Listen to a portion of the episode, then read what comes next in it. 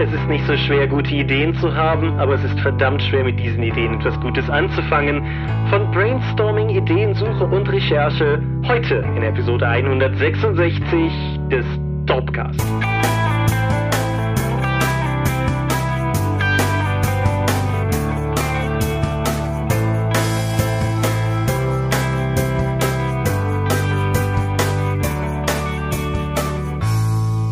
Hi und herzlich willkommen zu Episode 166 des Dorfcast. Aber wir haben uns heute versammelt, über Dinge zu reden, die mit Rollenspiel zu tun haben. Und wenn ich wir sage, dann meine ich zum einen dich. Michael Skorpio-Mingers, guten Abend. Und zum anderen mich, Thomas Michalski. Hoi. Und worüber reden wir heute? Recherche und Ideenfindung. Wie klappt das im Rollenspiel? Genau, das ist eine Idee, die uns über die Kommentare der letzten Folge zugeflogen ist, die ja gewissermaßen ein bisschen an das andockt, was wir letztes Mal besprochen haben. Und wir dachten uns, das ist einfach ein gutes, gutes Follow-up. Genau. Das schlägt dann quasi auch direkt die Brücke zum Feedback wo ich mich ganz herzlich diesmal bedanken möchte. Das habe ich zwar letztes Mal so ähnlich auch schon ausgedrückt, aber dieses Mal umso mehr nochmal viel sehr gutes Feedback. Ich möchte mich explizit bei Rabenvogel bedanken, der Vielleicht tue ich ihm jetzt Unrecht, aber glaube ich in der Vergangenheit bisher nicht sehr viel bei uns gepostet hat, aber einen, einen richtig guten und spannenden Kommentar drunter gesetzt hat. Lichtbringer ebenfalls. Und wir haben in, an einigen dieser Stellen auch schon auf die Kommentare geantwortet, mit Leuten entsprechend irgendwie geschrieben. Insofern, also du hast das in dem Falle gemacht. Und insofern ist da vieles auch schon gesagt. Der Blick dahin lohnt, aber dennoch. Ich möchte an dieser Stelle außerdem da noch kurz den Bapf rausgreifen, weil wir einen Medienschau-Shoutout von ihm erhalten haben. Und dir empfiehlt er als jemand, der an den Uncharted-Spielen Spaß hatte, die neuen Tomb Raider-Teile. Die hatte ich letztes Mal ja auch ganz kurz erwähnt. Ja, das hast du noch keinen von gespielt oder einen von gespielt? Wie war das? Tomb Raider ist bei mir ziemlich, ziemlich schwarzes Loch auf der Spieleliste. Ich glaube, auf der Xbox 360 habe ich einen von den Tomb Raidern gespielt, aber ich weiß nicht mal mehr welcher das war. Und das ist auch über zehn Jahre her. Dann war es vermutlich noch die erste Xbox, oder? Ich weiß es nicht genau. Nee. Kann auch eins der ersten Xbox 360 Titel gewesen sein. Das müsste dann, das ist dann wahrscheinlich das, das Tomb Raider auf der 360 gewesen, ja. Gab es da nur eins? Es gab das erste Tomb Raider, das ist auf 360 und PS3 erschienen. Dann gab es das zweite Tomb Raider, das war Rise of the Tomb Raider. Das war ein Exklusivtitel für Xbox 360 und Xbox One und hat viel Schelte für die Macher gebracht, weil halt die ganzen Leute, die den ersten Teil auf der Sony-Konsole gespielt hatten, sich jetzt entsprechend nicht ganz so unrecht irgendwie gefoppt fühlten. Und jetzt nur für die aktuellen Konsolen, ich glaube auch nur für die One, aber da will ich mich nicht festlegen, gab es dann noch Shadow of the Tomb Raider, den dritten Teil dieser Trilogie. Kann auch sein, dass ich die Anniversary Edition gespielt habe. Das kann natürlich auch sein, ja. Hm. Naja. Ja, ich stimme, ich stimme Bapf auf jeden Fall zu. Die neue Trilogie, ich habe davor nur den ersten Teil gespielt, aber der hat mir, der hat mir sehr gut gefallen. Mir hatte Assassin's Creed Teil 4 Black Flag empfohlen. Das hast du ja auch schon mal getan. Ja, ja, es ist toll. Hat zwar so richtig arg wenig mit Assassin's Creed zu tun, aber ein tolles Spiel. Ja gut, das ist ja ist ein fortlaufender Trend in gewisser Weise. Ja, wie gesagt, so viel zum Feedback. Vielen lieben Dank für die Kommentare, auch an Florian Steury, auch an Thomas den Zweiten und falls ich noch jemanden vergesse, an den selbstredend auch. Der Form halber, das letztes Mal versprochene Ulysses Online Con Video von mir mit Jason Carl und Outstar war noch nicht online, als der Dopcast online ging, war aber kurz darauf online. Ich habe den Link auch schon unter unserer Folge ergänzt. Thomas der Zweite hatte ihn auch schon gepostet und er sei jetzt erst ein letztes Mal erwähnt. Langsam haben wir es aber auch genug gemolken. War trotzdem ein schönes Gespräch und hat Spaß gemacht. Und das bringt uns zu der spannenden Frage, gibt es derzeit eigentlich Crowdfundings? Nicht, dass ich wüsste. Also, äh, bestimmt, aber keine, die mir geläufig wären. So geht's mir auch. Insofern Insofern, falls ihr irgendwelche obskuren, geheimen oder sehr empfehlenswerten geheimen Indie-Crowdfundings wisst, sagt uns Bescheid, dann trommeln wir da gerne noch für. Aber das wär's an dieser Stelle erstmal zumindest soweit zu dem Thema, was wir dazu sagen können, nämlich nix. Und das bringt uns zur Medienschau. Hm. Fängst du an? Fange ich an? Dann fange ich mal an. Ich habe Upgrade gestern Abend geschaut oder vorgestern Abend. Vorgestern Abend, glaube ich. Vorgestern Abend auf Amazon Prime.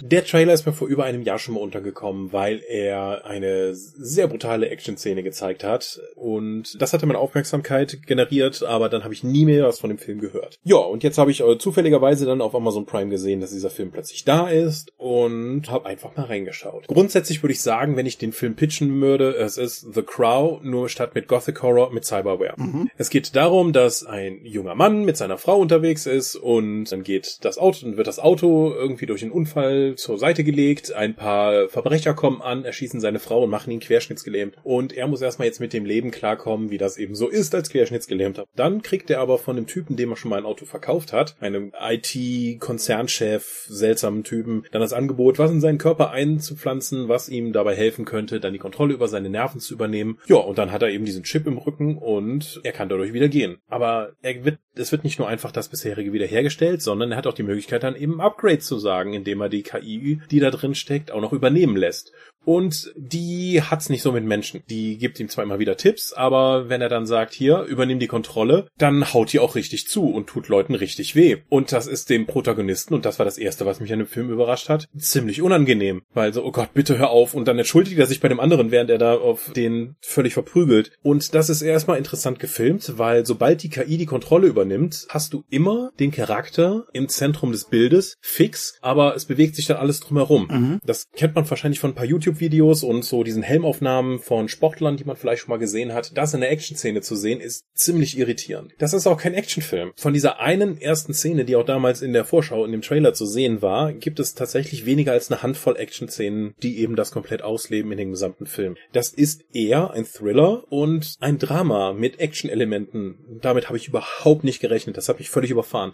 Weil A, der Hauptdarsteller ist viel zu gut für den, für den, für den Action-Pitch, den ich eigentlich im Kopf hatte. Weil er spielt auch diese ganzen Szenen drumherum, wenn er plötzlich dann querschnittsgelähmt ist und den Verlust seiner Frau und dass er plötzlich wieder von seiner Mutter gepflegt werden muss und all diese Dramasachen, die dazugehören, wesentlich überzeugender, als das ein normaler Actionfilmcharakter tun würde oder ein Actionfilmdarsteller. Mhm. Und dann auch, wie sich die Story weiterentwickelt, ist wesentlich ernster und auch tiefgründiger, als ich das zunächst vermutet habe, weil ich dachte, Actionfilm-Typ kriegt einen Chip in seinen Rücken, fängt jetzt hier mit der Rache-Story an, sucht sich die Typen nach und nach, die seine Frau getötet haben, bis es dann irgendwann im Finale in der großen Schießerei endet. Also er sucht sich die Typen nach und nach. Allerdings sind die Action-Szenen, wie gesagt, nicht Zentrum des Films, sondern vor allen Dingen, was er bereit ist zu opfern, um seine Rache durchzuführen oder seine Frau dann eben zu rächen. Und was die KI in dieser Zeit dann immer wieder macht. Weil das ist alles gar nicht so nett, wie es zuerst klingt. Also ich würde unbedingt eine Empfehlung für Upgrade geben, weil das ist kein Actionfilm. Damit sollte man nicht rangehen. Es gibt einige super intensive Action-Szenen. Ich erwähne ja immer wieder gerne damals Ong Bak, wo wir davor saßen und uns einfach so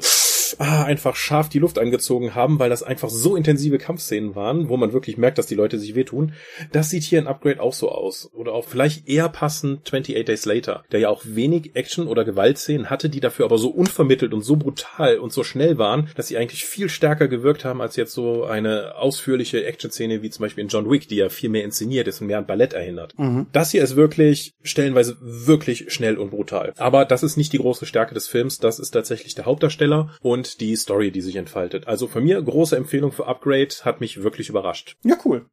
Ja, ich, ich hatte den außer dem Trailer auf der Liste, mir ging's wie dir, ich habe den komplett aus den Augen verloren und werde jetzt mal gucken, dass ich die Chance noch nutze, ihn wieder in die Augen zu kriegen.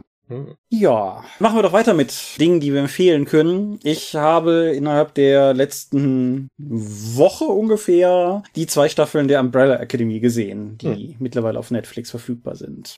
Die Serie war für mich immer so ein bisschen so eines meiner Go-To-Beispiele für, weshalb ich mir eigentlich wünsche, dass Serien nicht auf einmal released werden, sondern nach und nach sukzessive, damit man Anlass hat, drüber zu reden. Weil das war eine Serie, die mich interessierte und dann haben gefühlt eine Woche lang alle Leute in meinem direkten Umfeld drüber geredet. Und dann war's weg. Genau. Und als ich dann Zeit hätte, es zu gucken, war es quasi schon durch.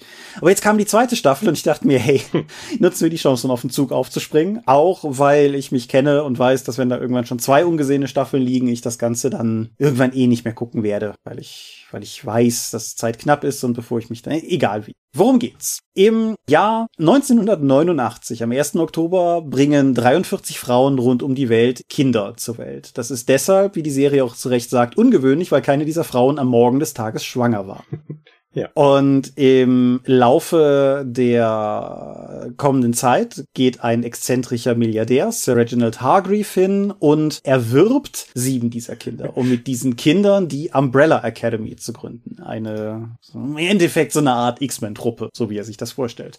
Der große und zentrale Unterschied ist, dass ja, natürlich, die X-Men haben auch so ihre, ihre seelischen Probleme miteinander und da gibt's halt immer mal Konflikte, aber mein Gott ist dieser ganze Haufen dysfunktional, selig gestört und und einfach mit, mit endlosen Problemen geschlagen, diese Truppe. Die Serie steigt im Jahr 2019 wieder ein, also die erste Staffel, als besagter Sir Reginald verstirbt und seine sieben Kinder, nein, seine sechs Kinder, eines ist in der Zwischenzeit verstorben, wiederkehren, um ja, mit der Sache in irgendeiner Form umzugehen.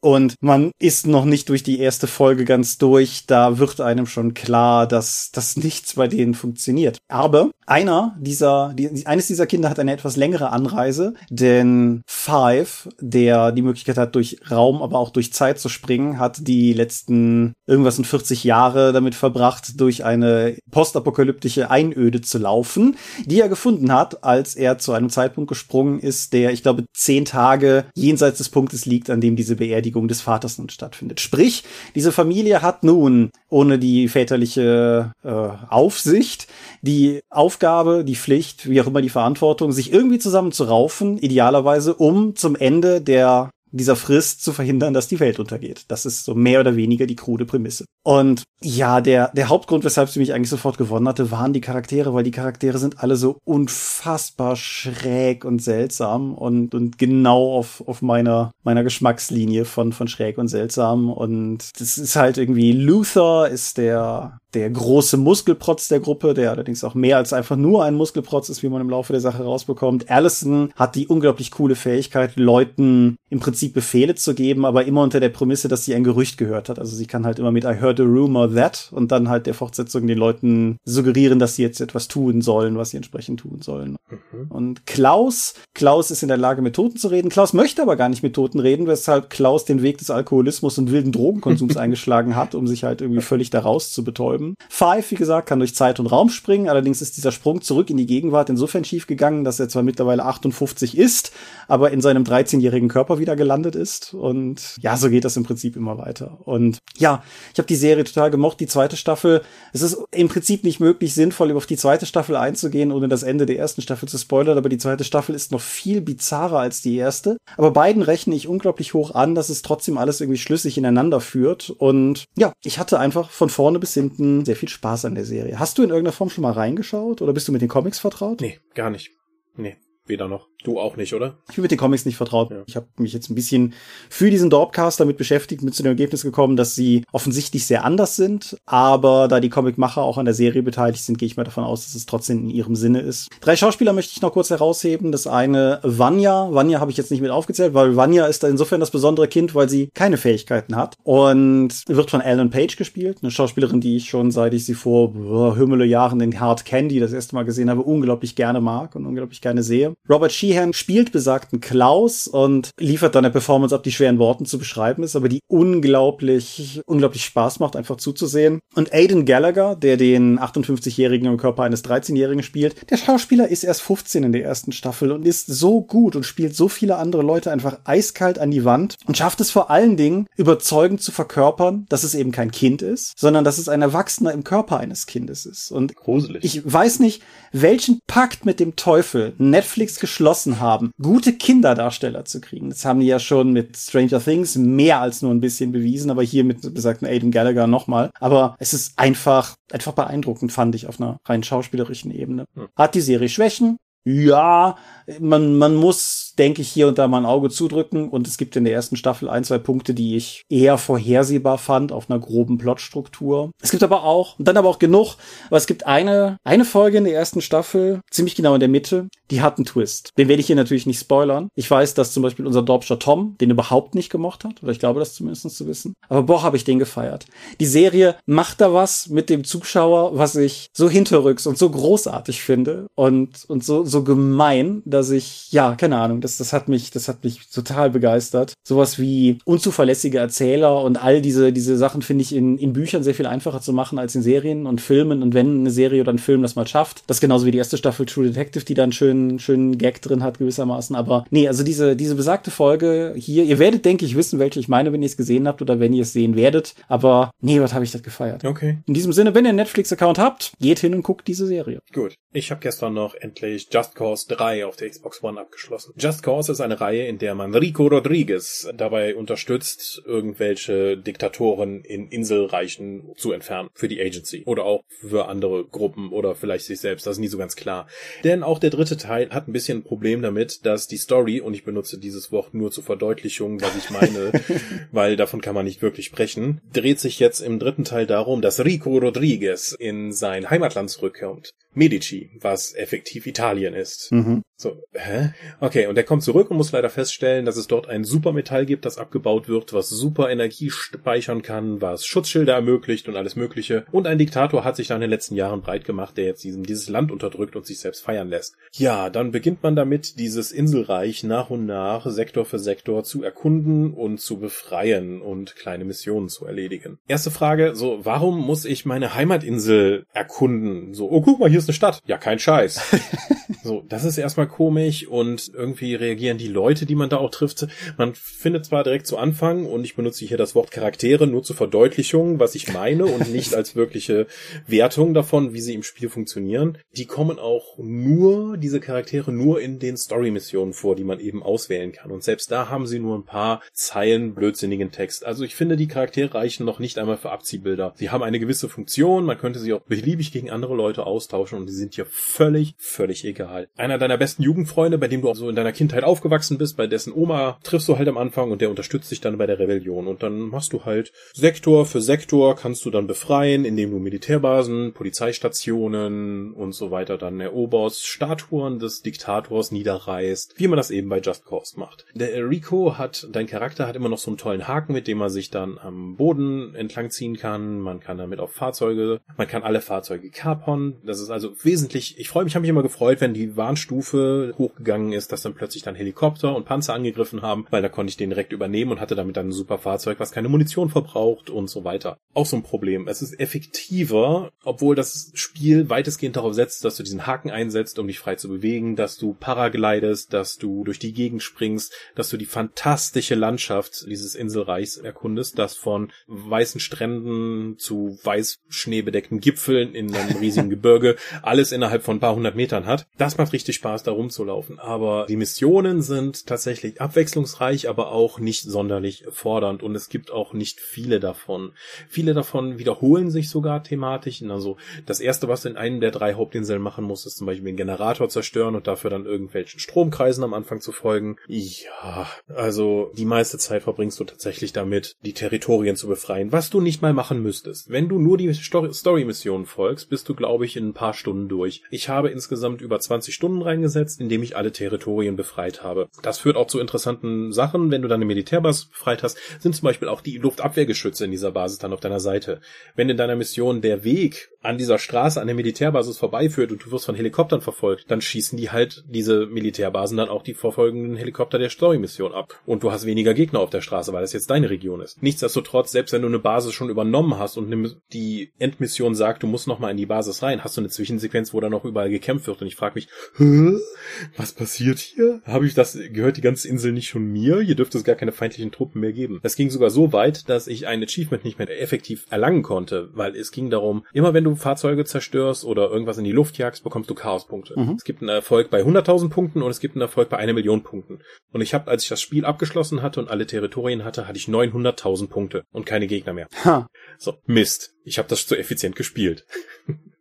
Ansonsten kannst du halt noch mehr Zeit verschwenden in diesem Spiel, anstatt nur Territorien zu befreien, indem du dann auch noch Audioaufzeichnungen des Diktators findest, wo der dann nach und nach festhält, Tag eins, ich habe jetzt gerade an dieser Kaserne angefangen, bis zu Tag irgendwann, wo du dann eben dann übernommen hast. Und der Diktator, obwohl das ein bösartiger, blutrünstiger Bastard ist, wächst dir damit eigentlich mehr ans Herz, weil er über diese Tonbandaufnahmen mehr Charakterisierung erfährt und eigentlich viel intelligenter und cleverer ist als alle anderen Charaktere, die du in dem Spiel triffst, weil er nämlich wirklich seinen Aufstieg minutiös geplant hat und auch intrigiert. Und das ist so viel cleverer als jeder andere, den du triffst und vor allen Dingen dein eigener Charakter. Hm. Ja, ansonsten kannst du noch Kerzen anzünden und irgendwie Sachen ausbuddeln, um Sonderwaffen zu bekommen, die du auch freischalten kannst. Kerzen hast du gesagt, richtig? Kerzen. Gut. Ja, gut. Das sind so kleine, was hast du verstanden? Ich war mir nicht sicher, ob du Kerzen oder Katzen gesagt hast. Das macht den Kerzen wäre tatsächlich ein relativ großer Bruch im Narrativ. Aber ja, wenn du dann Regionen hast, dann fahren da auch Rebellen rum statt der feindlichen Soldaten. Aber viel Unterschied macht tatsächlich nicht. Ja, insgesamt Just Cause 3 hat mich tatsächlich enttäuscht, auch wegen des Endkampfes. Am Endkampf muss man natürlich gegen den Diktator antreten und der hat einen super Helikopter, der mit Schutzschilden gesichert ist. A, habe ich die vorab in der Militärbasis schon mehrere von denen runtergeholt. Der hat jetzt einfach nur mehr Lebenspunkte. Und B, das ist in einem Vulkan, was überhaupt keine Rolle spielt, weil in der Mitte des Vulkans gibt es so eine Säule, Steinsäule, dahinter habe ich mich versteckt. Dann hat der mit seinem Helikopter auf mich geschossen, dann musste das Schutzschild nachgeladen werden, dann kam ich raus und habe auf den geschossen und dann bin ich wieder zurück und dann habe ich mich immer im Kreis um diese Säule gedreht. Das war's, das war der Endkampf. Irgendwann ging mir die Munition aus, dann habe ich aber einen Panzer und neue Munition nachliefern lassen in den Vulkan.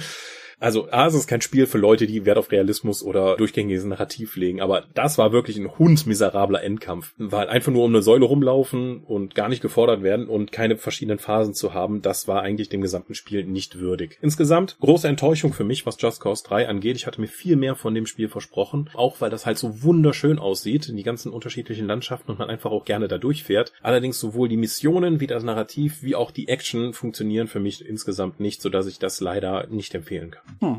Ja, da gehe ich doch wieder mit. Dinge, die einen enttäuscht haben. okay. Woman in Cabin 10 ist der deutsche Titel eines Romans, der im Englischen The Woman in Cabin 10 heißt. oh Gott, nein. Mach den so. Weil man beim DTV-Verlag, also bei DTV wohl offensichtlich keinen Bock mehr hatte, Titel zu übersetzen. Naja, das Ganze ist ein Krimi von Ruth Ware, die mir überhaupt nichts sagt und noch zu der ich auch jetzt nicht viel sagen kann, aber den ich irgendwann einfach mal in einem Laden blind gekauft habe, weil ich die Prämisse ganz interessant fand. Das Ganze handelt von einer Journalistin mit dem überaus fragwürdigen Namen Namen Low Blacklock, die auf einer Kreuzfahrt mitfährt und das Gefühl hat, in der Nachbarkabine wäre jemand umgebracht worden und dann stellt sich aber raus, dass die Nachbarkabine gar nicht bewohnt wäre. Und deshalb glaubt ihr im Prinzip niemand, dass da jemand gestorben ist, weil es auch niemand fehlt. Aber sie glaubt das halt gesehen mhm. zu haben und darüber wird daraus halt ein Thriller oder ein Krimi oder so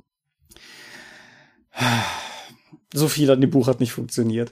Also okay. zum einen hat mich hat mich die Hauptfigur einfach genervt. Ich kann das, ich kann das nicht wirklich an vielen Punkten explizit festmachen. Das Ganze ist ein ich erzählter Roman, aus der ersten Person erzählt also. Und irgendwie, ich weiß nicht, mir war, mir ist die Hauptfigur einfach mit nichts irgendwie ans Herz gewachsen, weil auch der, also im Endeffekt hat es ein bisschen das Gefühl, dass irgendwie alles, was in diesem Roman rund um sie passiert, einfach nur passiert, damit es für diesen Roman passiert. Es erweckt einfach nicht den Eindruck, als wäre es eine Figur, die außerhalb der Paradigmen dieser Geschichte überhaupt existiert, so ungefähr. Mhm. Das ging ja sogar hin bis zu einem Punkt, an dem ich dir gegenüber irgendwann mal erwähnt habe, dass ich gespannt bin, ob das Buch am Ende sich noch herausstellt, dass es vielleicht ein unzuverlässiger Erzähler ist. Nein, ist es nicht. okay.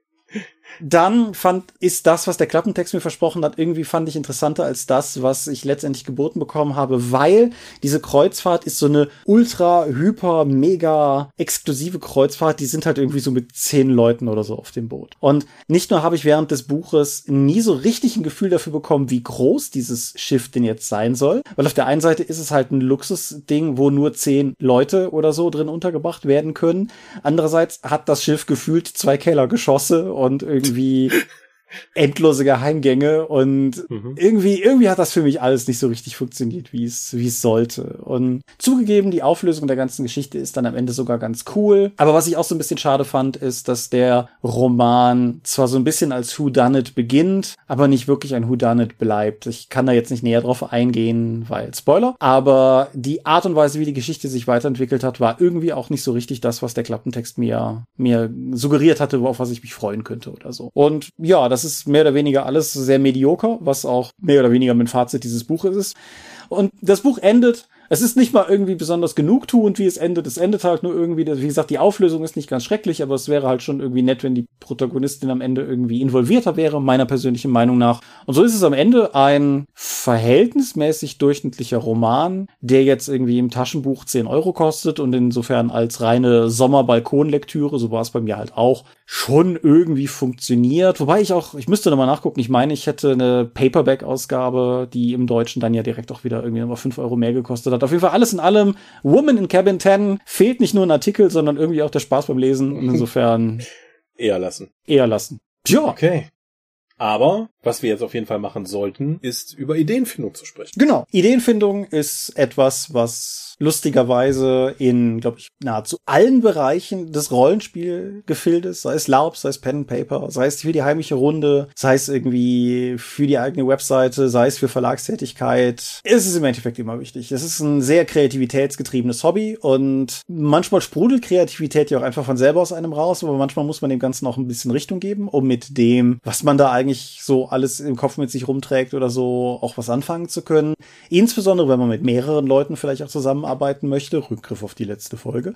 Und ja, so kamen wir drauf. Ideenfindung. Mhm. Wo würdest du denn letztendlich anfangen? Wo, wo findet, wie findest du Ideen? Erstmal Limitierung. Mhm. Limitierung ist eine fantastische Möglichkeit, Ideen zu strukturieren und tatsächlich auch zu finden. Wenn man jetzt irgendwie, also der größte Feind des Autoren ist ja vermutlich dieser blinkende Cursor vor dem ersten weißen Blatt im Schreibprogramm. Viele Leute haben da viel Angst vor. Mhm. Und wenn man einfach nur rangeht und sagt, okay, ich schreibe jetzt einen Roman, guckt auf diesen Cursor und es passiert nichts, dann hat man wahrscheinlich schon mal den ersten großen Fehler gemacht, weil man nämlich gar nicht weiß, was man eigentlich machen möchte. Mhm. Die, sei es nun Roman, Abenteuer oder so, fängst du ja nicht an zu schreiben, indem du den ersten Satz niederschreibst, sondern erstmal eine Struktur festzulegen. Die DSA-Redaktion hatte ja schon mal viel Erklärungspotenzial bei uns dann einfach unterminiert, indem sie diesen Arbeits diese Arbeitsschritte auf der Homepage von Ulysses veröffentlicht haben. Können wir hier unten bestimmt noch verlinken. Ja, klar. Das, was, was heißt wir, du wirst das verlinken. Sie geht nämlich nicht einfach nur damit los, dass du dann irgendwie sagst, ich habe hier ein fertiges Abenteuer, lest euch das mal durch, sondern dass du erstmal einen Pitch einreichst. Und genauso würde ich das einfach auch für die Ideenfindung machen. Dass du dann sagst, okay, ich würde gern irgendwas mit Dinosauriern machen. Was könnten wir da tun? Dann gibt's den Ansatz, ich gucke, was es schon gibt, oder ich gucke, was es noch nicht gibt. Mhm. Wenn zum Beispiel sage, okay, es gibt für DSA schon das Teil der Dinosaurier, das ist ja total toll.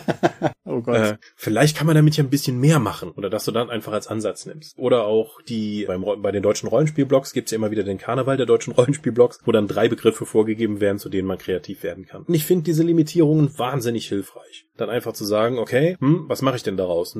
Ich, ich möchte, die erste Impuls ist immer, ich möchte mich aber frei entfalten. Warum sollte ich mich, hm, Moment, wenn ich das hier nehme, kann ich doch mit dem Begriff das dann machen. Genauso wie ich die Mini-Mittwochs bei uns auf der Homepage dann gestalte. Ich gehe ja nicht hin und überlege, hm, ich habe hier eine tolle Idee für ein Monster, mal gucken, ob ich eine passende Miniatur dazu finde, sondern ich nehme mir eine Miniatur, die mir gefällt und dann schreibe ich dafür Regeln und eine Story. Aber dafür muss halt erstmal die Miniatur da sein. Ich fand das ganz spannend bei Deep Space Nine, der Serie. Mhm. Gibt es eine Episode, wo sie in der, ich weiß nicht mehr gar nicht, ob Cisco oder geisteskrank war oder einfach nur denen das unterstellt wurde, wo sie auf der Erde in den 30er oder 40er Jahren unterwegs sind oder 50ern.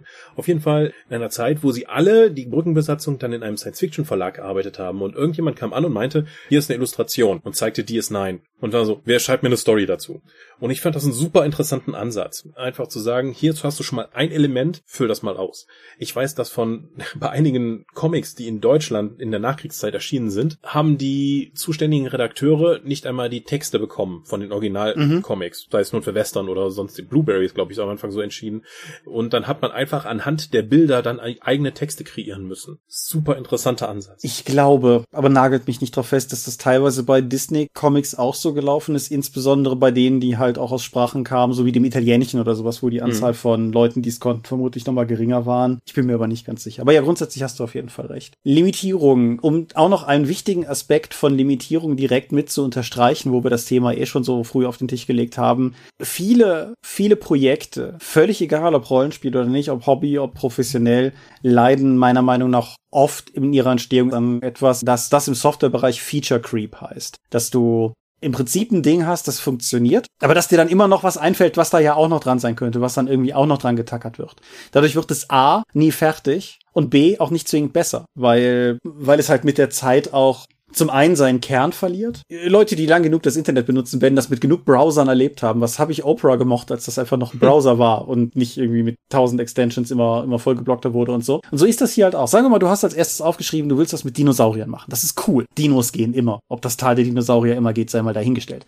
Aber dann, dann hast du vielleicht irgendwie im Laufe der nächsten Wochen, guckst du Blade nochmal und denkst dir, boah, Vampire sind auch geil. So. Und dann musst du dir schon gut überlegen, ob das, woran du gerade arbeitest, tatsächlich Dinosaurier und Vampire verkauft verkraften kann oder ob das nicht vielleicht besser ein anderes Projekt wann anders wird oder so. Mhm. Und diese Linse solltest du nie aus den Augen verlieren. Auf der anderen Seite musst du natürlich auch so ein bisschen extrapolieren auf dieser ersten Idee, die du hast. Was ich persönlich durchaus bei komplett eigenen Projekten ganz gerne manchmal mache, sind einfach so, so Wortwolken, dass ich mir einfach ein Blatt nehme mhm. und dann halt in die Mitte schreibe, irgendwie, was mein Thema ist, sagen wir mal Dinosaurier und dann einfach mal mir eine, eine Zeit nehme, idealerweise eine, die man sich zumindest ein bisschen auch setzt und einfach mal aufschreibe, was mir alles so einfällt. Irgendwie Jurassic Park, Velociraptoren, Plastikdinosaurier, irgendwie Flugdinosaurier, zählen die, großer Kometeneinschlag, all sowas halt. Und einfach mal alles aufschreibst, was dir im Laufe dieser Zeit auffällt. Noch gar nicht irgendwie vernetzt, keine Mindmap, kein, kein großes strukturelles Ding. Einfach mal alles aufs Blatt kotzen, was einem grundsätzlich zu dem Thema gerade umtreibt. Weil ich finde, das ist schon mal ein ganz guter Weg, einfach mal gewissermaßen die, die Bauteile vor sich liegen zu haben von dem Modell, was man daraus nachher bauen kann. Aber dann hat man zumindest schon mal so eine grobe Idee, was, was das alles Interessantes sein könnte. Und damit habe ich eigentlich, wie gesagt, ganz gute Erfahrungen gemacht. Mhm. Was ich dann in Sachen Limitierung auch noch sagen möchte, Deadlines. Mhm. Die, die meisten kreativen Prozesse im Rollenspielbereich scheitern nicht daran, dass die Leute nicht kreativ werden, sondern dass sie nicht aufhören. Man findet sie immer wieder auf Cons, Leute, die ihr eigenes Rollenspielsystem vorstellen und die seit sieben oder neun oder zwölf Jahren daran arbeiten und immer noch neue Ideen suchen. So, nee, ihr seid lange aus der Ideenphase raus. Ich weiß nicht, was ihr da noch machen, weil irgendwann mal zu sagen, ich bin jetzt hiermit fertig, ich gebe das anderen zum Feedback, dann funktioniert das oder nicht. Oder ich gehe halt zum nächsten Projekt, anstatt zu versuchen, die Ideen aus dem nächsten Projekt auch noch in das erste Projekt reinzupacken, wie zum Beispiel Vampire-Erweiterung für mein Dinosaurier-Rollenspiel. Ja, ich glaube, dass bei manchen Leuten fühlt euch nicht zwingend angesprochen, auch wenn ihr vielleicht auch zu jenen gehört, die seit zehn Jahren an einem Projekt arbeiten. Aber ich glaube, dass bei manchen Leuten, was da durchaus mitschwingt, ist also ich jetzt sagen, solange das noch ein Work in Progress ist, solange ist es halt auch auf keinen Fall schlecht. Mhm. Aber dem Moment, wo du sagst, das ist jetzt fertig und das vielleicht auch noch anderen Leuten gibst und sagst, das ist jetzt fertig, wirst du Feedback erhalten. Und das läuft natürlich Gefahr, schlecht zu sein. Mhm. Also negativ diese Gefahr, dieser Gefahr setzt du dich nicht aus, solange du doch noch an irgendwas drehst. Das, da kann man sich auch fantastisch selber belügen und sich halt auch einfach selber mit der Zeit einreden. Und ich spreche da durchaus auch aus eigener Erfahrung, selber auch einreden, ja, aber wenn ich hier noch was dran drehe und da noch was dran drehe, dann wird das ja noch besser. Und das ist ja keine Aufschiebetaktik, die ich hier fahre. Nee, das würde ich ja nie machen. Ich, ich mache es ja nur noch besser so. Und mhm. an irgendeinem Punkt stimmt das einfach nicht mehr. An irgendeinem Punkt ist einfach, also ja, vielleicht wird es sogar tatsächlich immer noch besser, aber irgendwann muss halt auch einfach gut sein. Und so sehr ich Nintendo-Designer Shigeru Miyamoto recht gebe mit seinem Delayed Game is eventually good, a rushed game is forever bad, das gilt halt auch nur bis zu einem gewissen Punkt. Irgendwann muss halt einfach gut sein. Insofern gebe ich deinem Deadline-Argument völlig recht, ja. Ja, das, das haben wir auch im Verlagsbereich. Es geht ja nicht darum, das bestmöglichste Produkt abzuliefern, sondern das bestmöglichste Produkt bis Zeitpunkt X. Ja. Bei uns hängt ja auch noch dann beruflich dann irgendwie die Entlohnung damit dran, weil wir kriegen nichts, weil wenn wir keine Bücher veröffentlichen, dann war's das mit der Miete. Aber da, den Druck hast du bei einem privaten Projekt ja erstmal wahrscheinlich nicht. Außer du möchtest jetzt irgendwie den Weg des Crowdfundings oder des Patreons gehen, wo dann Leute zum gewissen Zeitpunkt einfach Material Material erwarten. Und dann gilt auch, dann ist better than perfect. Also es ist besser, etwas zu haben, was man später nochmal überarbeiten kann, als zu sagen, das ist alles noch in Arbeit und das wird nie fertig sein. Ja. Es gibt es gibt wahrscheinlich bei jedem Projekt ein paar Dinge, wo man einfach sagen muss, so ja, die müssen auf jeden Fall gut werden. Irgendwie bei eurem Filmprojekt der eine zentrale Spezialeffekt oder irgendwie bei eurem Roman das, das Kapitel, weshalb ihr überhaupt angefangen habt, diesen Roman zu schreiben, so diese Idee, die ihr einfach umsetzen wolltet oder so. Aber es wäre illusorisch zu glauben, dass jeder Bestandteil eures Projektes auf 100% Qualität auskommen kann. Das tut er sowieso nicht. Und deshalb ist es einfach, ja, es ist einfach gut, sich auch von vornherein darauf einzustellen, dass man dieses Projekt irgendwann halt auch einfach abschließen wird. Das hat aber auch noch den Vorteil, dass es einen ja auch ein bisschen antreibt. Weil ich finde, Kreativität mit einem gewissen Zeitdruck ist tatsächlich nicht kontraproduktiv. Ich finde es durchaus hilfreich, eine gewisse Notwendigkeit zu haben, Dinge auch mal angehen zu müssen weil ich dann halt auch irgendwann aufhören muss, die ganze Zeit nur wilde Assoziationsworte auf dem Blatt zu schreiben und irgendwann, was weiß ich, Verbindungen dazwischen zu ziehen oder Grüppchen zu bilden oder irgendwas. Einfach weil ich, hm. weil ich dieses Spiel ja nicht ewig treiben kann oder will. Jetzt hast du eben gesagt, man hat eine zentrale Szene im Kopf und die unbedingt gut werden muss. Würdest du dann sagen, wenn das mein Projekt ist, fange ich damit an, mit der, dieser Grundidee, diesem, mit dieser zentralen Szene, die zu schreiben und dann das, das Rest des Abenteuers, das Rest des Settings, das, den Rest der Regeln drumherum zu schreiben? Mm, jein Erläutere. Ich würde, ich würde vielleicht in der Planung, also ich würde nicht unbedingt, ich persönlich würde nicht in der Reinschrift zwingend damit anfangen. Ich bin aber auch jemand, der sehr viel Outline produziert, bevor er letztendlich hingeht und tatsächlich finale Worte niederschreibt. Aber klar, es schadet ja nicht, damit schon mal anzufangen und dann drum herum zu bauen. Es ist ja auch durchaus, ich finde es durchaus legitim zu sagen, ich habe jetzt irgendwie diese Szene im Kopf, wie irgendwie, bleiben wir bei unserem Bild, irgendwie, wie, weiß ich, vier Raptoren eine Postkutsche überfallen. Das mein, das, das wollte ich schon immer schreiben. So. Mhm. Und dann kann man sich ja durchaus überlegen, gut, also ich brauche also Raptoren und eine Postkutsche. Wo kann beides herkommen? Wo könnte das spielen, damit das irgendwie funktioniert? Und darüber das Ganze dann aufzubauen. Was man aber dabei im Hinterkopf behalten sollte, ist die Empfehlung, die weise Empfehlung, die meistens in irgendeiner Form von Kill Your Babies oder Kill Your Darlings daherkommt, dass man einfach auch manchmal gewillt sein muss anzuerkennen, dass die erste Idee vielleicht der perfekte Katalysator war, um das ganze Ding in Bewegung zu bringen. Aber aber nicht zwingend unbedingt wirklich am Ende noch funktioniert. Also manchmal muss man auch irgendwas, was einen vielleicht zu Beginn motiviert und angetrieben hat, rausnehmen, weil es einfach zum Rest nicht mehr passt oder einfach der Rest so viel geiler ist, dass das Vorhandensein davon es eher runterzieht, irgendwas in der Art halt. Aber das ist sehr projektspezifisch, ob es dazu kommt oder nicht. Ja. Mhm. Ich glaube aber auch, dass ich mit dieser, dieser grundsätzlichen Haltung nicht zwingend die einzige Wahrheit predige, weil ich zumindest von einem Autor weiß, der von sich sehr klar und explizit sagt, er wisse nicht, wie seine Bücher ausgehen, wenn er anfängt, die zu schreiben und würde sich mehr so leiten lassen, wohin die Geschichte ihn trägt. Und dass Stephen King ein sehr erfolgreicher Autor ist, scheint das ja auch irgendwie zu funktionieren. Insofern, ja, muss da vermutlich jeder irgendwie so seinen, seinen Weg finden. Mhm. Würdest du diese Idee denn auch bei Abenteuern im Rollenspielbereich umgesetzt sehen? Die Frage musst du präzisieren. Welche Idee? Ich fange ich fang an, eine Kampagne zu schreiben, in der ich den Kaiser eines großen Reiches töte. Mhm. Und dann sage ich, okay, diese Kampagne wird sich darum drehen, wer Thronfolger wird. Und ich habe noch keinerlei Ahnung, wie das Abenteuer weitergeht. Ich habe nur diese Prämisse und bring schon mal den ersten Teil dieser Trilogie raus. An dem Moment, wo du Dinge rausbringst, wird es natürlich ein ganzes Stück komplizierter, weil du dann möglicherweise dir Sachen hinlegst, die du am Ende, mit denen du am Ende irgendwie umgehen musst. Mhm. Das ist etwas, wo ich zur Vorsicht raten würde. Aber rein auf einer konzeptuellen Brainstorming-Planungsebene, ja klar.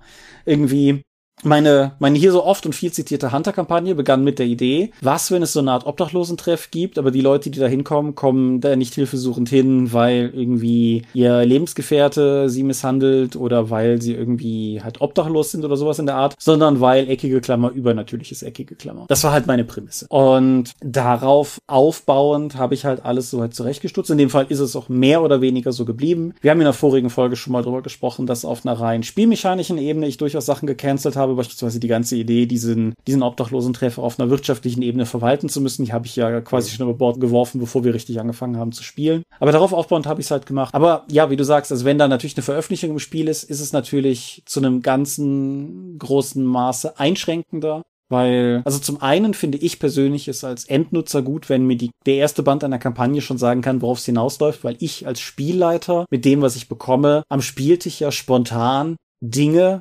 erzeugen muss, wenn meine Spieler damit umgehen und nichts ist ärgerlicher, als in so einer Situation was zu erzeugen, was dazu führt, dass ein späterer Band der Kampagne nicht mehr funktioniert, weil es irgendeine Setzung gab, die ich nicht wusste. Irgendein unwichtiger NSC, den ich habe halt umkommen lassen, weil es gerade cool gepasst hat und von dem mir erst der zweite Band sagt, ach, der ist übrigens super wichtig. So, das ist, das ist immer, immer schlecht. Aber ja, wie, wie siehst du es? Auch so, gerade wenn man eine übergespannende Kampagne hat, worauf dann was abzieht, würde ich auf jeden Fall darauf achten, die so weit durchzuplanen, dass man sich zumindest da nicht in eine Sackgasse schreibt oder vielleicht sogar widerspricht. Da wäre vermutlich vermutlich ein Lektorat einfach sinnvoll, wo man dann einfach sagt, äh, nö. Ja. Aber das muss der Autor in der Konzeptionierung eigentlich oder dann im Feedback mit dem Lektor dann schon rausfinden. Das ist richtig, im Feedback mit dem Lektor oder mit, die, die meisten Autoren haben ja in irgendeiner Form Testleser, zumindest die meisten Autoren, die ich kenne. Mhm. Wenn, wenn sowas halt allen durchrutscht, Fehler passieren bei Büchern genauso wie bei allem anderen und ich will da auch keinem quasi einen Strick draus drehen, aber es ist halt, es ist halt einfach unschön. Und was ich beim Rollenspiel in solchen Situationen immer noch viel kritischer finde, ist, dass anders als ein Leser, der an den den Autor ja erstmal nicht rankommt, das ist seine, schreibt ihm jetzt irgendwie auf Twitter oder irgendwie sowas in der Art. Aber deine Spieler legen dir im Moment die Pistole auf die Brust. Das garantiere ich dir. Wenn du irgendwie ein wichtiges Detail ausplauderst oder einen offensichtlichen Fehler konstruierst oder sowas, entweder glauben sie, es ist pure Absicht und beginnen Theorien in den Raum zu werfen, was dahinter stecken könnte, oder sie, wie gesagt, fordern dich halt mehr oder weniger direkt heraus und sagen, wie kann das denn sein? Hm. Und so Momente finde ich immer schade, weil sie so ein bisschen die, die mühsam erkämpfte Immersion brechen können, weil an dem Moment stellt sich dann doch raus, dass es ja doch am Ende alles nur ein ausgedachtes Abenteuer ist. Zumindest im Sinne von, sagen wir mal, einer Kampagne, dass das soweit durchgeplant ist. Klar, du kannst natürlich schon so ein Genie sein wie der Autor von Dragon Ball Z, der einfach nur wochenweise seinen Comic weitergezeichnet hat, mal gucken, wo es hinführt. Das führte halt auch irgendwann auch dazu, dass Leute sich nur noch anschreien und die Powerlevel hochgingen. Ja. Das kannst du machen. Der hat halt praktisch ein Genre damit definiert. Aber ich glaube, fürs Rollenspiel wird das eher schwieriger, wenn man eine Kampagne spielt, also mit einem durchgängigen Rahmen. Wenn man dann irgendwie einen Themenrahmen mal abgeschlossen hat, kann man immer noch schauen, wo man dann am Ende ist und sich dann was Neues überlegen. Aber zumindest diese vorab angekündigte, angeschubsten Sachen sollte man dann auch schon zu Ende bringen und zu Ende planen. Ja, wenn wir schon bei Serienmachern sind, können wir vielleicht nochmal auf J. Michael Straczynski verweisen, weil wir viel zu lange nicht über Babylon 5 geredet haben. Ja. Und der hat ja bekanntermaßen seine Plotstruktur für die Serie irgendwie mit so Karteikarten, Post-it-Karten oder so einfach durchstrukturiert. Jede Karte einen Plotpoint oder jede Karte eine Folge, weiß ich nicht mehr genau. Und hatte halt damit nach allgemeinem Bekunden zumindest gegen Ende der ersten Staffel einfach den kompletten Bogen für die Serie da liegen. Der hat sich natürlich immer noch an Begebenheiten angepasst. Schauspieler, die gingen, Schauspieler, die kamen, Studios, die gedroht haben, die Serie abzusetzen, mhm. es dann LOL doch nicht getan haben. Ja. Soweit ich weiß, hat er für jeden der größeren Charaktere bereits in der Vorplanung ein Trapdoor eingebaut, wie er es nannte. Also eine Möglichkeit, ihn aus der Serie zu entfernen, wenn der Darsteller nicht mehr da ist und dann trotzdem noch einen anderen Charakter dann seine Rolle übernehmen zu lassen oder die Funktion in, der, in dem gesamten Narrativ. Das ist natürlich auch aus Spielleiterperspektive durchaus eine coole, coole Idee. Beispielsweise auch für all die klassischen Fälle von meine Spieler haben meinen wichtigen NSC umgebracht oder irgendwas in der Art oder, mhm. oder haben sich halt mit einem wichtigen, eigentlich als Verbündeten geplanten verstritten oder irgendwas in der, in der Liga halt. Dass man, dass man für sowas einfach schon Pläne B mitbringt. Das ist natürlich cool. Mhm.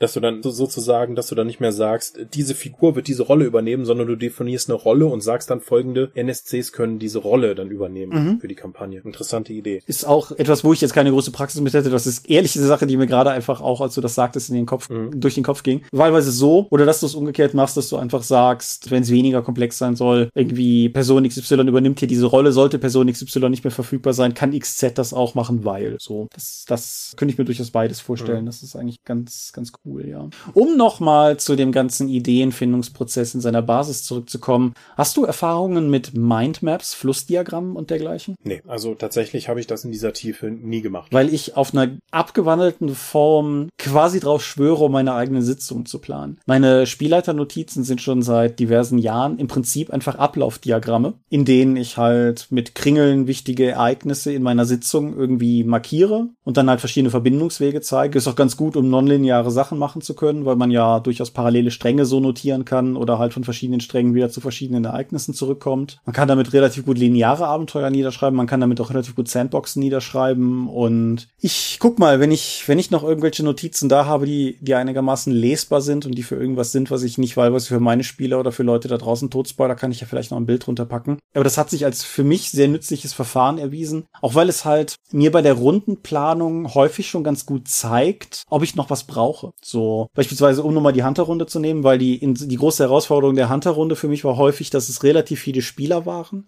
dass es ein gewisser Teil dieser Spieler sehr unzuverlässig konnte, weil sie beispielsweise im Schichtdienst gearbeitet haben oder so. Und weil die Gruppe eine ungesunde Tendenz dazu hatte, sich zu teilen. Hm. Das, das Urban Fantasy Problem oder so. Und halt einfach, wenn ich halt verschiedene Ereignisse aufgeschrieben habe, und dann habe ich häufig meine Charaktere einfach oder meine Spieler oben aufgelistet und habe das halt miteinander verbunden. Und manchmal merkte ich halt einfach so, hu, ich habe ja diese Sitzung gar nichts für Lars. Und dann wusste ich halt einfach, okay, dann muss ich noch irgendwas machen, was dessen Charakter abholt. Oder habe halt geguckt, ob ich den vielleicht mit wenigen Griffen in einen der anderen schon existierenden Stränge reinbekommen habe. Und das war eine ganz gute, ganz gute Methode, einerseits immer noch sehr frei leiten zu können, weil, wie gesagt, häufig bestand meine Szene einfach nur aus sowas wie, weiß ich nicht, Zombie im Nachtclub. Ich wusste ja, was ich vorhabe, war ja meine Kampagne, musste ja kein anderer mitarbeiten können, aber hat mir halt andererseits immer eine gewisse Struktur gegeben, dass ich auch gerade, wenn, wenn die Sitzung länger dauerte oder die Konzentration bei mir auch mal nachließ oder sowas, einfach mit einem Blick drauf sehen konnte, ach ja, da bin ich, da wollte ich hin, wie kommen wir da hin? Mhm. Du würdest also auch sagen, wenn es um die eigene Kampagne geht, muss das gar nicht so ausformuliert werden wie für ein Kaufabenteuer, weil die Struktur da ganz und die Anforderungen ganz anders sind. Absolut, ja. Ich, ich würde es, glaube ich, sogar eher unnütz finden, das zu tun, wenn dahinter nicht irgendwo die Absicht steht, das vielleicht doch mal irgendwo zu veröffentlichen. Nein, lass mich neu formulieren. Wenn dahinter nicht die Absicht steht, es zu veröffentlichen, weil es vielleicht doch mal irgendwo zu veröffentlichen ist, in neun von zehn Fällen wahrscheinlich nein. Aber hm. wenn, wenn da Veröffentlichungspläne hinterstehen, okay, aber ansonsten, weil wo ist einer, für zumindest aus meiner Sicht, der größten Stolpersteine bei gekauften Abenteuern, darin relevante Informationen auf die Schnelle finden zu können, weil hier relativ viel Erklärtext notwendig ist drumherum. Das ist der Grund, warum ein wie sechs Freunde Abenteuer häufig diese, was in diesem Abschnitt hätte gefunden werden sollen, mhm. Kästen oder sowas kriegen. So. Was ich immer noch sehr praktisch finde. Danke, danke. Also das, das können gerne auch richtige Abenteuer machen. Einfach zu vermitteln, okay, was soll diese Szene überhaupt bringen, damit ich sozusagen dann eine Regieanweisung bekomme als Spielleiter. Genau. Und wenn, wenn mir so eine Info halt sagt, irgendwie in dieser Szene geht es darum, dass die Charaktere das runtergefallene Monokel finden, dann kann ich im Zweifelsfall ja immer noch irgendwie freestylen, wenn es so wie das Abenteuer vorsieht nicht funktioniert. Hauptsache, sie haben halt am Ende das Monokel, weil dann hat die Szene ihre Aufgabe erfüllt. Genau, darum geht's. Und diese ganzen Begleitinformationen brauche ich ja vermutlich nicht bei dem Abenteuer, das ich selber für meine Runde gestaltet habe, weil ich weiß das ja. Ich weiß vielleicht nicht mehr, wenn ich abends was vorbereite für den Folgetag, weiß ich vielleicht am nächsten Folgetag nach einem vollen Arbeitstag nicht mehr alles auswendig, was ich mir abends schön geistig überlegt habe, aber dafür habe ich ja meine Notizen. Aber wie ich mir den Nachtclub vorgestellt habe, wie ich mir die dunkle Gasse vorgestellt habe, wie ich mir den NSC gedacht habe, das werde ich wohl noch wissen. Oder ganz ehrlich, wenn ich es vergessen habe, dann ist es auch egal, weil ich der Einzige bin, der es kontrollieren könnte. Dementsprechend. Ja, genau. Das, jetzt ist, das ist schon viel mehr daran, wie ich Abenteuer vorbereite. Weil, wenn ich mich nicht mehr dran erinnere, dann wird es nicht so wichtig in der Kampagne gewesen sein. Ja, so haben wir auch schon diese mehr, mehrere Spielleiter, die in die Kampagnen und so etwas durchgemacht. Einfach, es war so lange relevant, wie Leute drüber geredet haben. Ja, der, der einzige, glaube ich, große Unterschied zwischen uns beiden in diesem Punkt ist halt, dass ich häufig eben doch versuche, sowas wie große übergreifende Storybögen zumindestens da zu haben. Und ja, das ist das, was ich letztes Mal schon damit gestreift habe, dass ich es gut finde, wenn sowas existiert, auch wenn es vielleicht nicht in erster Näherung direkt bemerkt wird, weil es ein Grundfundament schafft, was allem, was bemerkt wird, eine gewisse Konsistenz bietet, weil ich als Spielleiter weiß, was dahinter steckt, quasi. Mhm. Das Akte X-Problem, wo ich den Machern unterstellen möchte, dass sie nicht wussten, was dahinter steckt. Ja, ich wollte Akte X eben schon mal einwerfen im Sinne von Widersprüchen. So, wie ist nochmal Mulders Schwester entführt worden? Ach komm, da gibt's höchstens drei verschiedene Theorien, die ja irgendwie alle mal bewiesen wurden. Es sind ja nicht mal Theorien, sondern das wird mir in der Serie immer so vermittelt, als wäre es so gewesen. Und ich kann dann als Zuschauer sagen, so, nee, das hatte kein und das hatte keinen Erzähler, der unzuverlässig gewesen wäre. Das wurde mir so gezeigt. Ja, der einzig unzuverlässige Erzähler bei Akte X ist Chris Carter, aber das ist ein eigenes Thema, das wir in, in irgendeiner Form mal in einer anderen Folge behandeln würden. Hm. Wie stehst du zu Erzählmodellen? Also Dreiaktstruktur, Fünfaktstruktur, also Kram. Tatsächlich nutze ich das meistens, also drei Akte. Ich baue mir drei Szenen, die ich weiß, die in dem Abenteuer drin vorkommen. Meine Spieler wissen viel besser, wie sie von einer Szene dann zur nächsten kommen, wie sie einfach diese Lücken füllen. Und ich muss nur noch die Konflikte davor bereiten, die in den Szenen dann eben präsentieren. Drei Akte passt deswegen am häufigsten für meine Runden, weil das so ein Spielabend dann füllt. Mhm. Ich weiß so lange, okay, eine Szene, dieser Konflikt muss so und so lange dauern, also kann ich das entsprechend dann da reinschmeißen. Also ich, ich, ich strukturiere meine Abenteuer Abenteuer immer nur nach den Konflikten und plus Kram, der dazwischen passiert. Ich lasse den Spielern ja da viele Freiheiten, weil die können das eh besser als ich und die haben bei mehr Spaß dran, dann die Zusammenhänge zu finden. Deswegen, aber ich würde mich nicht zu sklavisch dran halten. Mhm. Ich glaube, es ist wichtiger, den Spielabend dramaturgisch aufzubauen, weil jetzt zu sagen, okay, wir werden jetzt erstmal zwei Drittel des ersten Spielabends mit der mit der Diskussion mit dem Auftraggeber verschwenden. Der letzte Drittel spielen wir aus, wie wir dann zum Einsatzort fahren. So, Alter, wieso bin ich heute Abend zum Spielrunde, zur, zur Spielrunde gekommen? Das ist doch nicht spannend genug. Sondern es muss dann halt auch die ganze Zeit aus meiner Sicht halt irgendetwas passieren und die Spieler müssen was zu tun haben und sie müssen weiterkommen. Sie müssen Erfolge haben oder Niederlagen. Es muss auf jeden Fall um irgendetwas gehen. Und wenn ich halt das um die Konflikte aufbaue, habe ich dieses Gefühl, zumindest ich als Spieler und Spielleiter, wird dann mein Bedürfnis erfüllt. Für andere Leute kann es wichtig sein, dass es eben in dem Abend mindestens eine Stunde mit irgendwelchen NSCs geredet wird, um eben die Welt zu simulieren. Da bin ich nicht der Richtige für, um das in ein Abenteuer einzubauen. Ja, würde ich, würde ich im Großen und Ganzen so unterschreiben. Also mehr den Teil mit den, der grundlegenden Struktur. Was ich auf jeden Fall wichtig finde, ist, sich nicht zu sklavisch dran zu halten. Nebenbei nicht nur für interaktives Rollenspiel, sondern auch fürs, fürs Romanschreiben.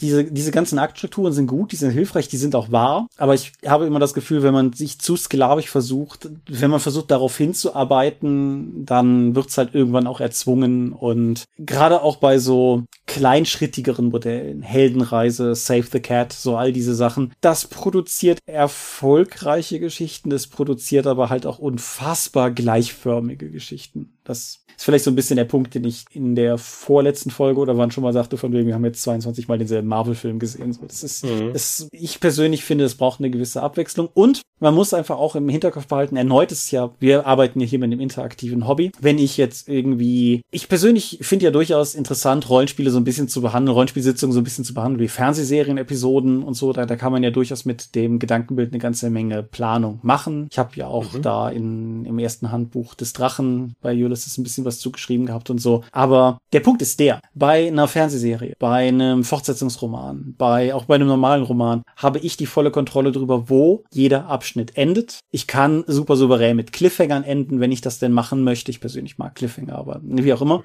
Aber beim Pen and Paper kann es halt auch mal passieren, dass die Leute länger Pizza essen als geplant oder der Kampf länger dauert als geplant oder die Leute doch noch irgendwie einkaufen gehen wollen. Und mein Cliffhanger deshalb nicht stattfindet und was ich als coolen Endkampf geplant habe, dann am Ende beschieden wird als, okay, lass uns das nächstes Mal als erstes machen, ist es schon halt Mitternacht oder irgendwie sowas. Mhm. So. Und da funktioniert die Dreiaktstruktur halt nicht mehr. Genau.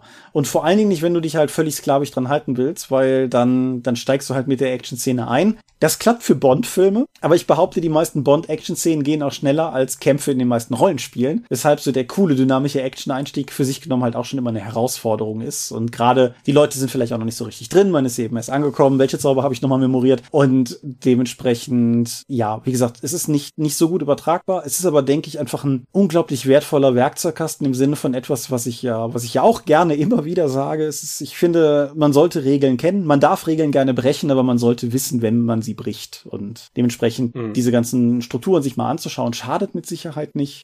Aber es ist halt auch nicht irgendwie unumstößlich. Ja, unsere Shadowrun-Runde, wo der Endkampf zwei Sitzungen gedauert hat. Ja. ja. Versucht keine Dreieckstruktur zu machen, sondern irgendwie den Abend so zu gestalten, dass da irgendwas Spannendes passiert und es auch einen Abschluss gibt. Ja. Ich bereite meistens tatsächlich einen Cliffhanger vor. Jetzt gedanklich, nicht irgendwie mit, weiß ich nicht, vorgeschriebenen Text oder sowas, aber ich überlege halt, wo, wo könnte ich heute hinwollen und was wäre ein cooler Punkt, der idealerweise meine Spieler ein bisschen dazu motiviert, bis nächste Sitzung gespannt zu sein, wie es weitergeht. Und wenn ich ihn nicht erreiche, dann halt nicht. Das ist so der, der wichtige Punkt, aber ich finde es immer ganz cool. Manchmal fällt mir auch nichts ein. Aber wenn ich halt einfach weiß, möglicherweise kommen sie am Ende halt irgendwie am Schloss des finsteren Velociraptor-Grafen an, dann. Ich stelle mir gerade diesen Dinosaurier mit diesem Schnauzbart und diesem Monokel vor. ja, da geht doch was. Vielleicht sogar Schnurrbart? So, mm meine Helden. ich habe euch schon erwartet. genau, Cut. So, und ich garantiere dir, deine Spieler sind bis zur nächsten Sitzung sehr gespannt, was zur Hölle du geraucht hast, ja. Also, wenn man mir am Ende einer Sitzung eine Wille zu Raptor-Grafen vorsetzt, werde ich auf jeden Fall wiederkommen. ich denke auch, ja, da geht auf jeden Fall was. Ja, der große Mark Rain Hagen hat ja gesagt, Creativity means hiding your sources. Sprechen wir nur noch kurz über Recherche. Recherchierst du? Regeln, ja. Mhm. Weil, wie gesagt, die meisten meiner Abenteuer sind halt um Konflikte aufgebaut, deswegen versuche ich die auch mechanisch innerhalb des Spiels interessant zu gestalten.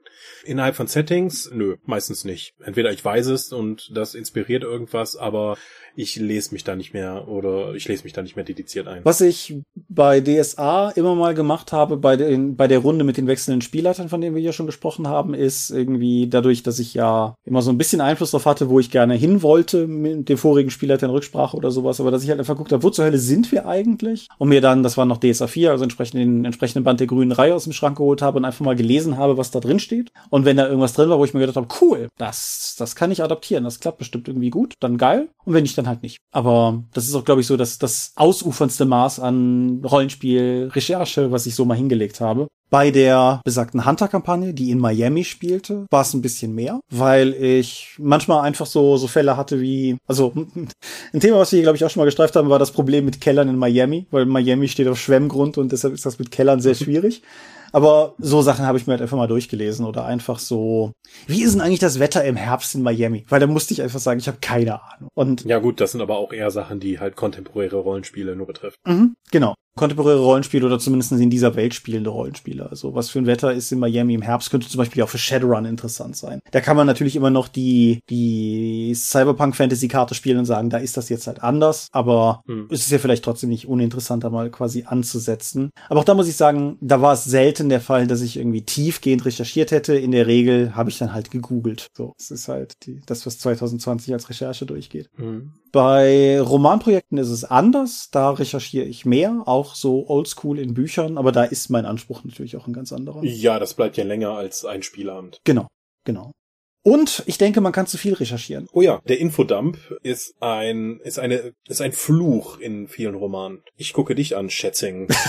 oh. Ich habe es ja tatsächlich bis jetzt noch nie geschafft, irgendwo von ihm zu lesen, aber ich habe schon Hörbücher von ihm gehört und ich habe mir oftmals gedacht, so, das ist jetzt nur drin, weil du es recherchiert hast und mitteilen möchtest, weil damit die Zeit nicht verschwendet ist. Das bringt die Story überhaupt nicht weiter. Mhm. Und ich denke, das ist beim, beim Rollenspiel auf mehreren Ebenen durchaus auch gegeben. Also zum einen auch teilweise durchaus am Spieltisch. Also keiner in meinem direkten Umfeld, aber ich kann mir den Typus Spielleiter sehr gut vorstellen, beziehungsweise habe Con-Erfahrung gemacht von Leuten, die dir dann halt noch lang und umfangreich erklären, warum dies und jenes in ihrem absurden Setting jetzt aber so ist, obwohl es dich eigentlich gar nicht interessiert. So. Mhm. Weil eigentlich bist du ein Räuber, oder du bist ein Räuber und willst dem Gendarm weglaufen und nicht irgendwie viel darüber erfahren, warum das Postamt von Reykjavik zu dem Zeitpunkt aber ein rote Dachschindeln hatte oder was auch immer in der Art. Mhm. Und ich glaube, es bedient dieselbe Falle, über die wir ganz zu Beginn gesprochen haben. Ach, da schließt sich der Kreis dass dieses sich verlieren in Projekten nicht abschließen. Mhm. Man kann halt auch sehr lange an seinem Heartbreaker-Rollenspiel, an seiner Abenteuerkampagne, an seinem Romanprojekt, an seinem Filmprojekt schreiben, obwohl man technisch oder realistisch betrachtet eigentlich gar nicht daran schreibt, sondern sich weiterhin vor dem blinkenden Cursor auf dem weißen Blatt herumdrückt und dann lieber doch aus der Fernleihe an der Uni-Bib noch irgendein Buch über das Thema bestellt oder so. Ja. Uni-Hausarbeiten sind da ja durchaus auch ein, ein klassisch von betroffenes Feld. Wenn man nicht gerade seine Wohnung putzt, weil das so schöne, so schöne Ausrede ist. Nee, das auch. Muss doch dringend nochmal Staubsaugen. Aber ja.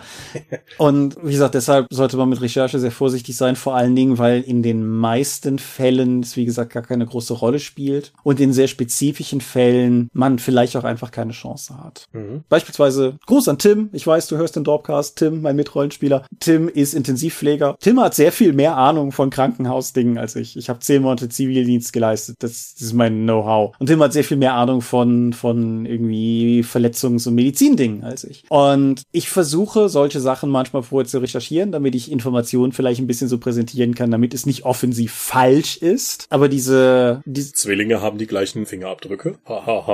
ja. Und ja, wenn das der zentrale Twist deines Films oder deines Romans ist, sollte man das mal vorab nachschauen. Ja, genau. Oder halt einfach, wenn du halt irgendwie jemand ist zu Tode gekommen in einem Krimi-Abenteuer und du willst halt schildern, woran er gestorben ist, dann wäre es halt zumindest ganz cool, wenn du Leute am Tisch hast, die Ahnung von sowas haben, dass es halt in irgendeiner Form tatsächlich auch Sinn ergibt, wie du es schilderst. So. Und das sind halt so Spezialfälle, aber wie gesagt, wenn du einen Experten am Tisch hast, egal in welchem Bereich, dann wird der dich mutmaßlich in den meisten Fällen immer noch im Zweifelsfall übertrumpfen können, wenn er jetzt wollte, weil er einfach tief in der Materie drin hängt. Aber darum geht's ja gar nicht. Hm. Und deshalb sollte man, sollte man sich da, glaube ich, auch nicht zu sehr drin verirren. Weil für alle alle anderen am Tisch ist es völlig unerheblich. Mhm. Letzter Punkt, den ich noch habe, Zufallstabellen. Mhm. Dass du komplett auf die initiale Idee verzichtest und sozusagen die Limitierung der Zufallstabelle nimmst und das entscheiden lässt, was du an dem Abend machst. Mhm. Ich kann sagen, ich habe nicht mit einer Minute Vorbereitung für Runepunk, ein Savage World Setting, deren hervorragende Zufallstabellen für Abenteuer genutzt, um mit drei oder vier Karten beziehungsweise Würfelwürfen dann den Spielabend zu gestalten. Mhm. Das war's. Ja. Da musst du natürlich auch den, den Willen dazu haben, zu improvisieren und auch, sagen wir mal, loslassen können. Weil das kann halt in beide Richtungen gehen, aber das funktioniert. Oder auch selbst Abenteuer zu schreiben, sich halt das als initialen Punkt, den Zufall zu nehmen und von da aus dann weiter zu arbeiten. Eine Mittellösung, mit der ich bei Forbidden Lands ein bisschen rumexperimentiert habe, bevor unsere Corona-Zwangspause kam, die noch immer anhält, war Forbidden Lands hat auch eine, wie ich finde, sehr, sehr coole Liste an Zufallsbegegnungen. Ganz explizit Zufallsbegegnungen. Das sind nicht alles Kampfbegegnungen, das können doch einfach Leute sein, die du triffst oder irgendwas in der Art. Und da ich es irgendwie vermeiden wollte, wollte, zu viel mit dem relativ dicken Buch hin und her zu hantieren, bin ich hingegangen und habe vor der Sitzung sechsmal auf die Zufallstabelle gewürfelt, habe mir die Ergebnisse rausgeschrieben, habe die nochmal von eins bis sechs durchnummeriert mhm. und habe dann in der Sitzung darauf mit einem W6 gewürfelt. Also quasi vorgefiltert. Mhm.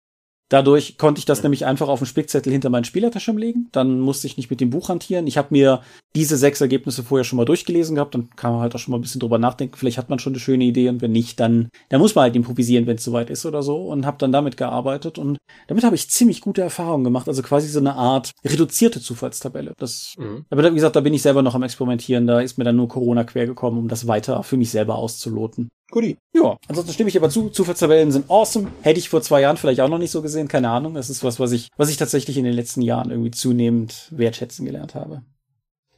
Dann Sermon. Ja, ja, ja, ja ich bin ja dabei. Klick dich durch, Junge. Ich finde mal wieder nichts hier. Sekunde.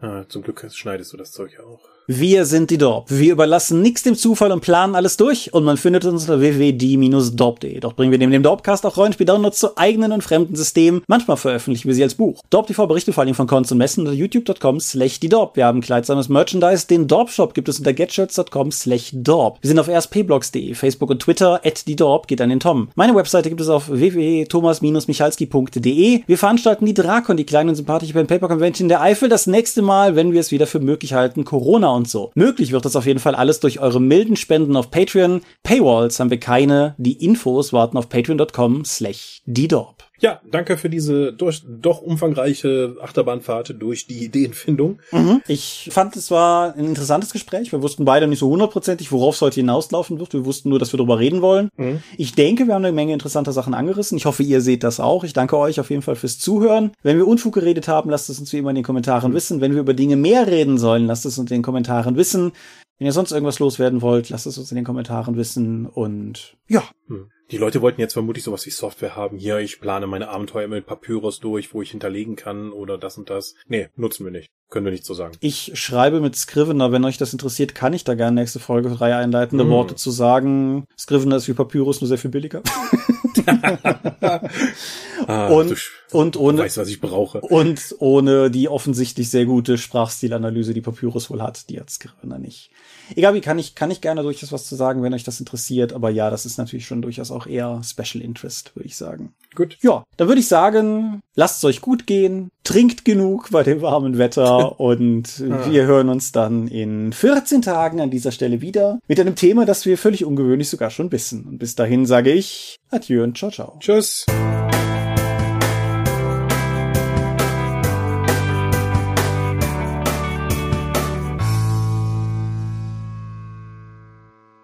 Ja. Die Sache mit der Rolle von NSCs, in die du verschiedene reinwerfen kannst, sollten wir nachverfolgen. Ja, das, das klingt irgendwie wie, eine, wie ein gutes Konzept, oder? Das ja, ich denke schon. Also, ich, wenn es überhaupt genug NSCs gibt, ich glaube, das lohnt sich vor allen Dingen für Sandkastenabenteuer. Mhm, für Sandkastenabenteuer oder für, für längere Kampagnen mit Parteienpools. Mhm. Also, wenn du irgendwie sieben Schurken hast oder so, dann kannst du ja irgendwie damit was machen oder so. Doch, aber ja. Hm. Wir haben ja angefangen jetzt das Donner des Sturmkönigs zu spielen.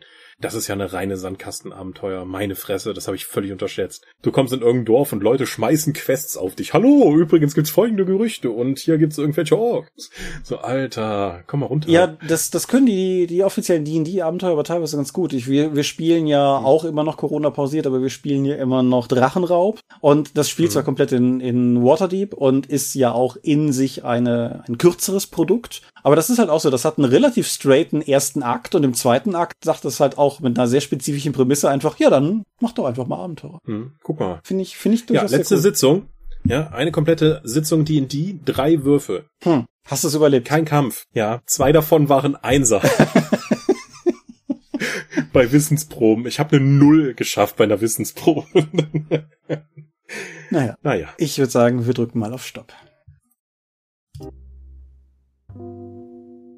Wie immer möchten wir euch an dieser Stelle für eure großzügigen Spenden auf Patreon danken, denn nur durch eure Unterstützung ist dieses Projekt in der heutigen Form möglich. Und unser besonderer Dank gebührt dabei wie stets den Dorp Ones, also jenen, die uns pro Monat 5 Euro oder mehr geben. Und im August 2020 sind das AT88, Aika, Alishara, Lambert Behnke, Big Bear, Gerrit Bonn, Bruder Tjorben, Andreas Korsten, Daniela, Daniel Doppelstein, Dorifer, Exeter, Michaela Fege, Björn Finke, Gens Dreckleser, Marcel Gehlen, Stefan Glück, Markus Greve, Alexander Hartung, Jörn Heimeshoff, Heinrich, Hungerhummel, die 100 Questen Gesellschaft, Dominik Koch, Lightweaver, Christoph Lühr, Angus MacLeod, Volker Mantel, Moritz Melem, Ralf Merck, Optus, Dennis Oswald, Fabian Recht, Arzach Rumpelgnorg, Ralf Sandfuchs, Philipp Schippers, Ulrich A. Schmidt, Oliver Schönen, Jens Schönheim, Christian Schrader, Rupert Sedelmeier, Alexander Schendi, Bentley Silberschatten, Lilith Snow White Pink, Sphärenmeisterspiele, Stefan T., Florian Steury, Sven, Technosmurf, Teichdragon, Tellurian, Tobias Tyson, Marius Vogel, Katharina Wagner, Talian Vertimol, Xeledon und Marco Zimmermann. Danke, dass ihr uns freiwillig, ohne Paywall und Auflagen so tatkräftig unterstützt, einfach weil ihr es könnt. Danke.